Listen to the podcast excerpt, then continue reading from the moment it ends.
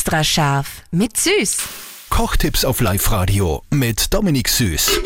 Finale in der veganen Woche und heute hören wir uns an, wie man denn auch Teige vegan hinkriegt. Natürlich auch eben ohne Ei, ohne Milch und so weiter. Besonders beim Pizzateig ist ja das viel einfacher, als man eigentlich gedacht hat.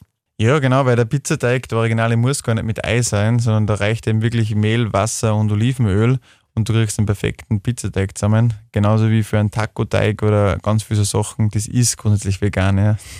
für Süßspeisen, für einen Kuchen oder sowas, glaube man braucht ganz viel Ei oder sowas, aber das geht auch mit zerquetschten Bananen oder mit Apfelmus oder so, die wo da wirklich das, äh, das, den gleichen Effekt dann hervorrufen. Extra scharf mit Süß. Kochtipps auf Live-Radio mit Dominik Süß.